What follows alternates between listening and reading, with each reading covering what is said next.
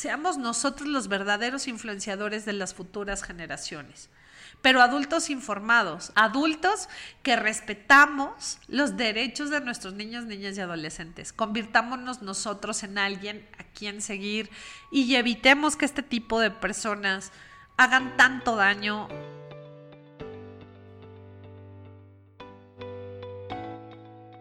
¿Qué tal amigos? ¿Cómo están? Yo soy Ruth García en este quinto episodio desde Containers Pachuca, en donde estamos en una sala de juntas hermosa que me prestaron. Eh, y la verdad, muy contenta de estar aquí y, sobre todo porque hoy vamos a hablar acerca de un tema que para mí eh, pues es muy preocupante, pero que también me di cuenta de que no solo para mí lo es, por una sencilla razón. Miren, resulta que hace unos días fue detenida una youtuber mexicana que se hace llamar Justop. Y, bueno, ella fue detenida por eh, posesión de pornografía infantil. Y ya entonces eh, yo me di a la tarea de ponerme a investigar y, y, de analizar que, pues, qué es lo que sobre todo los jóvenes estaban pensando al respecto, ¿no? ¿Cómo lo habían percibido ellos? Miren, para mí es muy claro, muy, muy claro que, a raíz de su video y a raíz de sus declaraciones, pues pasaron muchísimas cosas que de repente están demasiado normalizadas en la sociedad mexicana y creo que eso es lo más preocupante de todo. Miren, por un lado, el, tener un desconocimiento total y completo de lo que significa y representa la posesión de, material pornográfico infantil. El asunto es que nosotros lo vemos como algo tan común, tan normal, tan cotidiano. México es uno de los primeros países en el mundo que padece de este mal, es el mal de la pornografía infantil. O sea, México ocupa un deshonroso primer lugar en América Latina o segundo, me parece. Entonces, pues nos estamos enfrentando a algo que, en verdad es verdaderamente grave y que mucha gente no ha terminado de comprender y que yo quisiera explicárselos en este podcast. Y miren, se los quiero explicar por varios motivos. El primero es que cualquiera de nosotros en cualquier momento, cualquiera de nuestros hijos o hijas podría recibir material pornográfico infantil sin pedirlo, sin buscarlo, sin requerirlo. Por ahí leí a alguien que decía, pues cuiden a sus amistades, ¿no? ¿Con quién se juntan que creen que les pueden mandar eso? El problema es que, que está muy normalizado y no nos damos cuenta justamente de cuándo es pornografía infantil y cuándo no. Miren, en el caso de esta youtuber, mucha gente la defiende diciendo que ella solo ejerció su libertad de expresión, pero que nunca mostró el video ni nada, ¿no? Aquí les voy a explicar con base en, en, los derechos de la infancia, con base en la Ley General de los Derechos de las Niñas, los Niños y los Adolescentes, que está vigente en nuestro país desde hace ya una década. Pero aparte, miren, México está suscrito a esta Convención de Derechos de la Infancia desde hace muchos años. O sea, ya formamos parte de esta convención y para mí es increíble que nuestro país no la conozcamos, especialmente quienes estamos rodeados de niños o quienes tenemos niños a nuestro alrededor. Sí creo que, estamos como obligados a conocer cuáles son estos derechos de la infancia y, y cómo es que esta ley general los protege de este, de este caso en particular y de muchísimos otros más, ¿ok? Eh, todo lo que sea considerado pornografía infantil es la comisión de un delito. Y miren, me encontré también con comentarios en mi Facebook en donde algunos padres de familia me preguntaban, ¿y qué hacemos si recibimos ese material? ¿Lo guardamos? ¿Lo borramos? Eh, ¿A quién se lo avisamos? ¿A quién notificamos? Etcétera. Y sobre todo porque pues ellos tienen hijos en, edades eh, complicadas que podrían ser como la adolescencia después de los 13 años o, como muy jóvenes que se van a la prepa pero que siguen siendo menores de edad. Y entonces ellos se preocupan y me dicen, por supuesto, eh, ¿qué es lo que podríamos, podríamos hacer? Bueno, me puse a buscar información en la página de la Guardia Nacional. Ellos me devolvieron un mail en donde me explican que lo primero que se debe hacer es denunciar de inmediato No importa quién sea el remitente, no importa nada, el asunto es que si nosotros nos vamos por la fácil y únicamente decidimos borrarlo y se acabó, cuando una persona entabla una demanda por pornografía infantil, se investigan absolutamente todos los dispositivos que hayan recibido la información.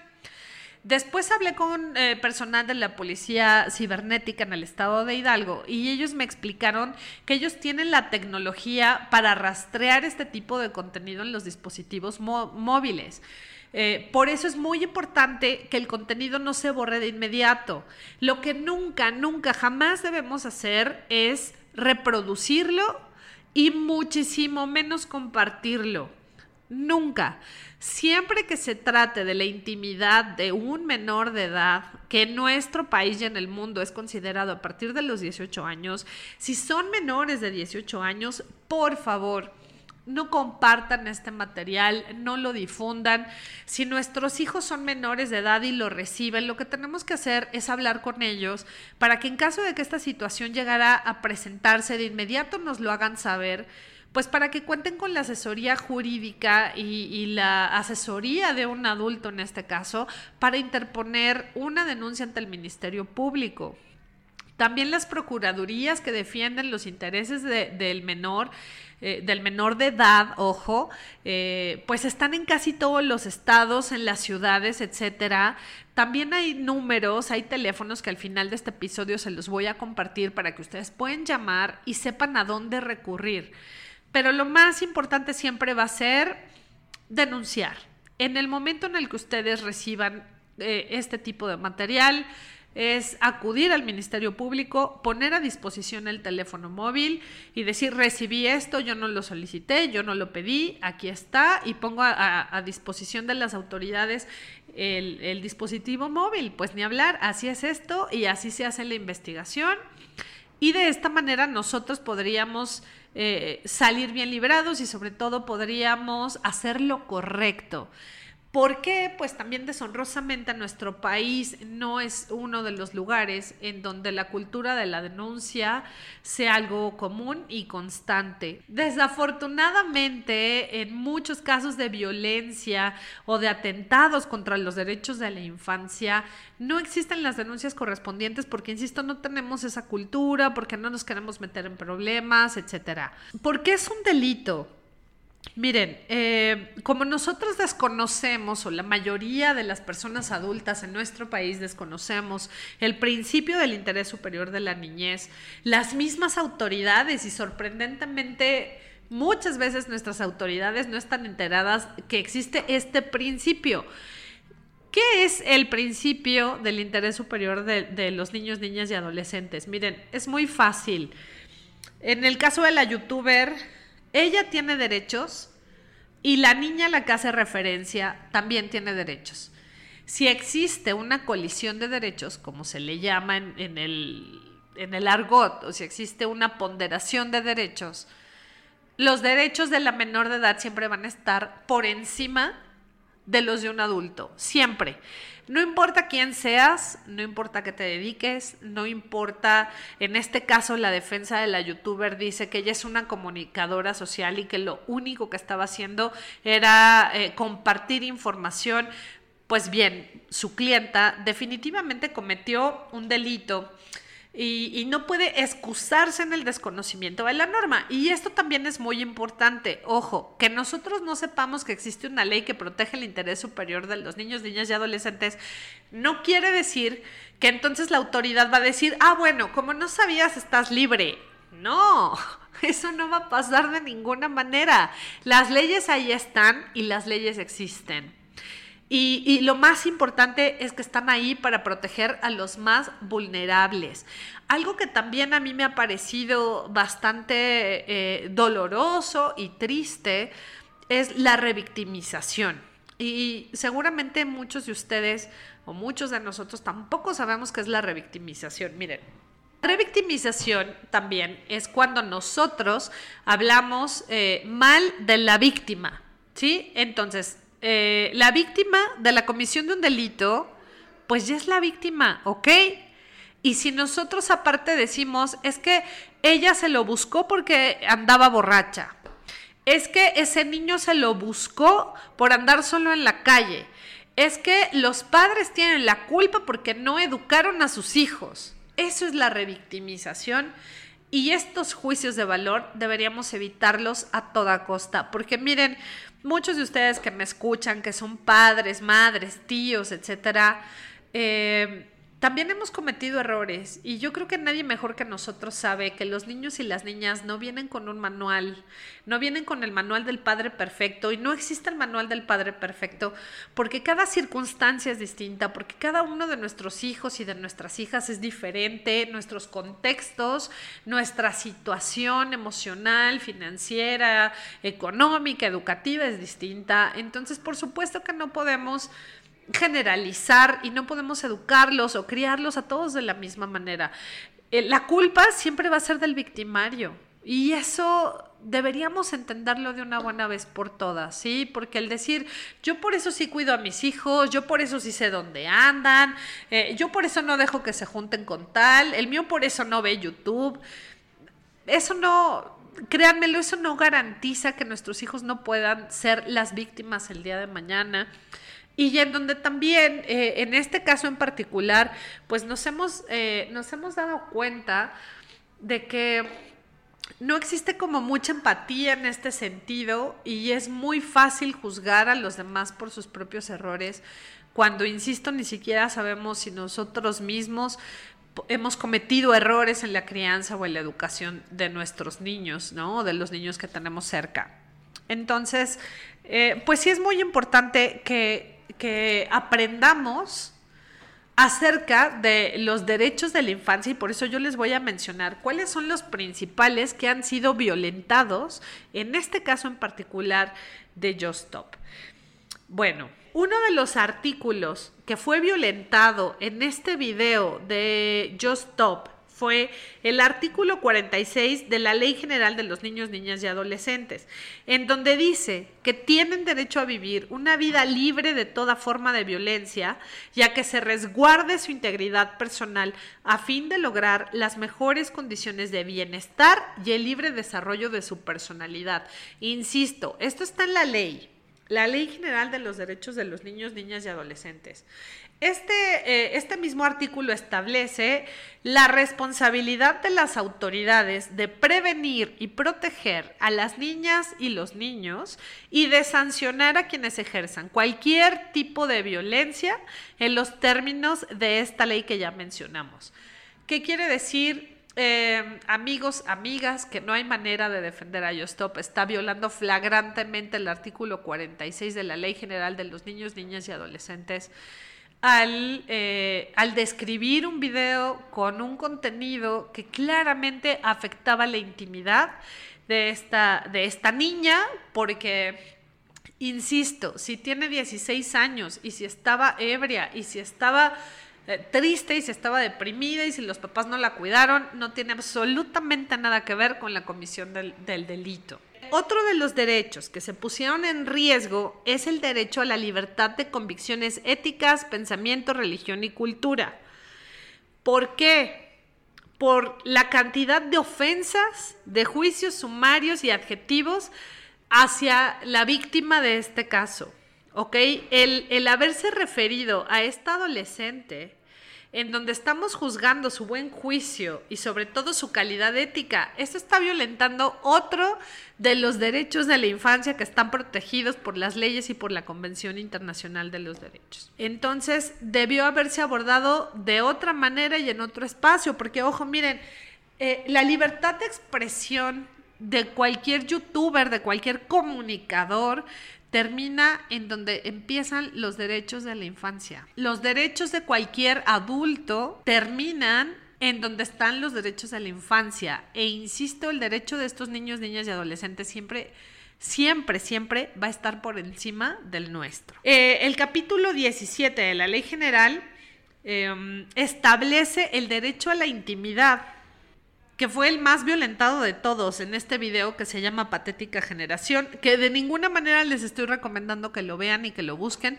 porque además me parece sorprendente que la plataforma en donde estaba alojado no lo haya bajado ya, después de que, de que ya se comprobó que ese video es una prueba de la comisión de un delito. Sí, sí es un delito. Lo que hizo esta youtuber sí es un delito. No, no estaba ejerciendo su libertad de expresión, estaba violentando el derecho a la intimidad de una niña de 16 años. Eh, el segundo párrafo del artículo 76 de la ley general dice, niñas, niños y adolescentes no podrán ser objeto de injerencias arbitrarias o ilegales en su vida privada, en su familia, en su domicilio o su correspondencia tampoco de divulgaciones o difusiones ilícitas de información o datos personales, incluyendo aquella que tenga carácter informativo a la opinión pública o de noticia que permita identificarlos y que atenten contra su honra, imagen o reputación.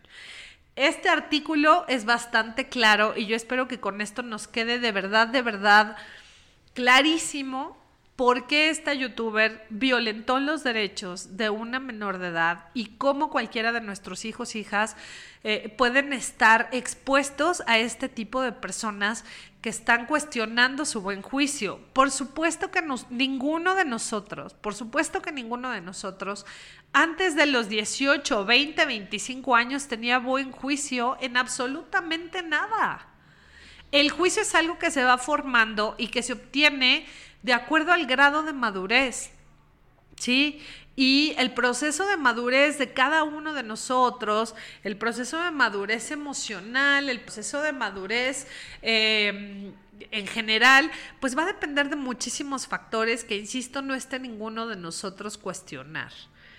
¿De acuerdo? Eh, bueno, los artículos 77 y 78 establecen lineamientos para el manejo de entrevistas con niños y niñas, así como el manejo de su imagen y datos personales, todo lo cual es violentado en este video de la youtuber. Por eso es que está en la cárcel, por eso es que se le dictó la prisión preventiva y por eso es que no importa cuántas firmas junten sus seguidores, la ley está ahí y debe estar ahí para cumplirse y sobre todo porque... Eh, porque esto está sentando un precedente en donde todos tenemos que estar claramente informados. Miren, a mí mucha gente me dice, es que siempre nos mandas a leer como si fuéramos tontos. ¿Y, qué creen? No, la verdad es que yo no considero que ningún padre o madre de familia sea tonto. Sencillamente creo que a veces nos falta información acerca de muchos temas en los cuales deberíamos estar informados, pero como les digo, yo sé que los niños no vienen con un manual y que la guía del Padre Perfecto no existe, ni pretendo de ninguna manera escribirla yo en lo absoluto, pero lo que sí creo es que como padres y madres de familia, mientras más informados estemos, mejores padres y madres podemos llegar a ser. Eso es lo único. Entonces sí les aconsejo que lean, sí les aconsejo que se informen, sí les aconsejo que escuchen este podcast, porque yo misma voy descubriendo temas y voy descubriendo información acerca de lo importante que es conocer los derechos de nuestros niños, niñas y adolescentes para que ellos crezcan como adultos sanos como personas adultas eh, conscientes y sobre todo, ojo, libres de violencia en cualquiera de sus formas y en cualquiera de sus manifestaciones. Bien, independientemente de la sentencia que se emita en este caso, pues sí debe ser eh, paradigmático para toda la sociedad que los niños siempre, siempre deberían ser considerados en los temas, sobre todo legales, en las decisiones del Estado, en cualquiera de las decisiones que ellos pudieran llegar a tomar en su momento, eh, que no que la violencia no es el camino, que la violencia no es la forma. Nosotros ya lo hemos hablado en capítulos anteriores, que hay muchas formas de violencia que la sociedad no considera violencia y que eso se ha convertido en un problema en nuestro país. Yo les comento, eh, ya les había dicho que estoy estudiando un máster en necesidades, derechos y cooperación para la infancia y que en una entrevista con gente de UNICEF España, yo les preguntaba, es que cómo puedo hacer que en México los padres y madres de familia me escuchen y, me ayuden a enseñarles los derechos de la infancia, que los conozcan, que los eh, apliquen sobre todo, ¿no? Porque pues no sirve de nada conocer los derechos de los niños si no estamos dispuestos a aplicarlos o si no estamos dispuestos a respetarlos y que creo que tanto el Estado, todas las autoridades involucradas en general, como las escuelas, los colegios, los maestros, las maestras y por supuesto nosotros estemos enterados de la importancia que estos derechos tienen y que estos derechos y el interés superior de la infancia debe estar siempre por encima del de los adultos. Entonces mi pregunta era esa, ¿qué puedo hacer para que en México la gente me escuche? Y ellos me dijeron algo, eh, bueno, me dijeron dos cosas que, me han marcado a lo largo de este máster. La primera es em, siempre el trabajo de los demás se cimienta en la primera piedra, ¿no? Entonces a veces alguien tiene que poner esa primera piedra para que otros construyan encima de esa primera piedra y logremos poco a poco que nuestros niños y niñas vivan en una mejor sociedad. Esa es la primera. Y la segunda, y esto me lo dijo una persona que trabaja en UNICEF España, me dijo, mira, Ruth, es muy fácil cuando la gente te cuestione acerca de la defensa de los derechos de la infancia, diles que volteen al mundo y que te digan en dónde los niños y las niñas viven mejor, cuáles son los países más desarrollados del mundo entero. Y ahí tienen la respuesta. Miren, si en México las cosas con respecto a la crianza y respecto a la educación de nuestros niños, niñas y adolescentes estuvieran bien, México no estaría en el lugar en donde está. Si nuestro país considerara los derechos de la infancia, muy probablemente estaríamos en otro lugar, muy probablemente estaríamos viviendo en una sociedad más libre de violencia en todas sus formas y manifestaciones. Eh, otro de los argumentos que mucha gente me dice también es que a mí así me educaron y yo no soy una mala persona. Es que a mí me daban con la chancla y, no me andaba quejando. Es que la generación de cristal, porque ya no se les puede decir nada, porque entonces de todo se quejan y se enojan. Y miren, la realidad es que la, la generación de cristal, como se le llama, existe para defender sus derechos porque a lo largo de muchos años nadie los ha defendido. Caer en los extremos siempre va a estar mal y siempre va a ser negativo. Evitemos caer en los extremos, no es el siempre o el nunca. Realmente podemos encontrar el equilibrio. Tratemos de encontrar el punto medio para que logremos una mejor sociedad y que nuestros hijos puedan vivir en ella el justificarnos y decir, es que a mí así me educaron y no soy una mala persona, o es que en mis tiempos todos nos aguantábamos, pues ¿quién nos dice que está bien aguantarse? Personalmente, yo celebro que la víctima de este caso, de la cual evito decir el nombre justamente para no revictimizarla, eh, aunque todo mundo ya lo sabe, no está en mí decir quién es, ni qué estaba haciendo, ni en dónde, muchísimo menos juzgarla por sus actos. Algo que nuestra generación de 40 para arriba debería agradecerle al mundo, al cosmos y al infinito es que en nuestros tiempos de secundaria y bachillerato no existían los teléfonos celulares con cámaras. Porque en realidad, ¿quién sabe qué estábamos haciendo a esa edad? La ventaja es que no hay pruebas de ello. Pero por favor, ¿quién puede lanzar la primera piedra cuando sabemos que cuando teníamos 15 o 16 años vendían las cervezas en la tienda de la esquina? Y no había ni siquiera una regularización que te impidiera fumar en la preparatoria cuando tenías 16 años o 17. Entonces, nuestra generación vivió de una manera mucho más libre y después se tuvieron que imponer medidas como la venta de alcohol para los niños y las niñas, a los menores de 18 años, como igual la venta del cigarrillo, etcétera. Vivíamos en una sociedad diferente, sí. Y por ende nos educaron en una generación distinta y nos educaron para una sociedad que dista mucho de ser esta sociedad en la que están viviendo nuestros niños, niñas y adolescentes. Para mí es muy preocupante que tantos jóvenes allá afuera estén defendiendo a una persona que claramente cometió un delito. Y me queda muy claro que la están defendiendo porque ignoran que hay una ley que protege los derechos de la infancia. Porque creen que como esta niña tenía 16 años y la ven grande y quizás la ven madura y quizás la vieron cometer un error de juicio, entonces tenemos derecho a hablar de ella. Por favor, paremos eso. De repente nosotros le damos alas a los alacranes. Le damos demasiada importancia a gente que no solo no está aportándole nada a la sociedad, más que juicios de valor, comentarios negativos y en este caso que han caído incluso en la comisión de delitos. Entonces, seamos nosotros nosotros, adultos responsables, informados y conscientes, seamos nosotros los verdaderos influenciadores de las futuras generaciones. Pero adultos informados, adultos que respetamos los derechos de nuestros niños, niñas y adolescentes. Convirtámonos nosotros en alguien a quien seguir y evitemos que este tipo de personas hagan tanto daño a estas generaciones a las que no hemos sabido atender, cuidar, ni mucho menos respetar. Pueden buscar en internet la Convención Internacional de los Derechos de la Infancia y también pueden buscar la Ley General de Niños, Niños y Adolescentes. Ahí están, existen para proteger a los más vulnerables y los más vulnerables siempre, siempre, siempre van a ser los menores de edad. Así que, em, insisto, nuestros niños, niñas y adolescentes merecen adultos más informados, adultos más capacitados en el tema, eh, que no vamos a ser los padres del año, que no vamos a ser las madres del año, pero que muy probablemente podamos evitar cometer errores y también podamos, aparte de evitar cometer esos errores, que también podamos darles herramientas para salir al mundo, para defenderse y que ellos sepan y aprendan a defender sus derechos desde ya.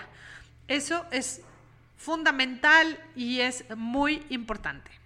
Bueno, ¿A dónde tenemos que acudir en caso de que por algún motivo, razón o circunstancia recibamos algún tipo de material de contenido delicado de una persona menor de 18 años o incluso recuerden que la ley Olimpia también ya entró en vigor y está vigente en muchísimos estados de nuestro país.